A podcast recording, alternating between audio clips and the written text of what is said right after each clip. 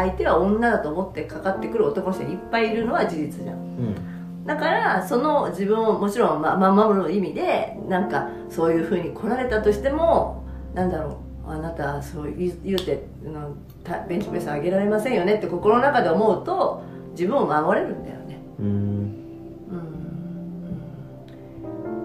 うん。そう見た目はそうじゃん。なんかさあ怖い思いをそういうほら女の子が痴漢電車で会って痴漢に遭うとかあるじゃない？うん。私は多分あ寄ってこさせるようなあのよ装いはしてないからうん。それも一個の守る手段じゃん。うん。言うてお前手出してきたら私も厄介ねみたいなのを多分醸し出してると思うんだよね。もうそもそも寄せつけないような感情もそうだしそれを傷つけられないようにしたいっていう欲求はすごいあるんだなと思った。例えばさ女としてのコンプレックス。うんをなんか人間として完璧にしたいと。大変だね。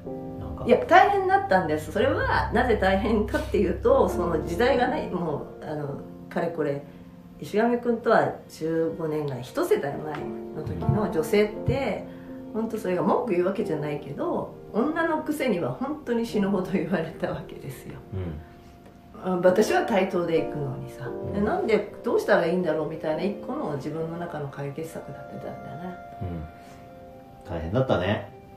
うん、大変だっ僕はたででも逆に今はさ権利すごい認められてるじゃないの。なんか。うん。なのになぜあんなに 女性の権利を声高に言わなきゃいけないのかな。知らない？あれじゃない？なんか調子こいてるだけじゃない。えでもそれはやっぱり今まであの男の方の権利であの性的なもので社会っていうのが成り立っていきすぎましたよねみたいなのが潮時で潮目を見たってさっき言って、うん、だから今それこそ老害って言われちゃう人はみんなそういう振る舞ってるわけじゃない。まだまだ。もうだそこ潮目だから。まただから私思うんだけど今男性の権利が出てきてるじゃない。言うてさみたいな。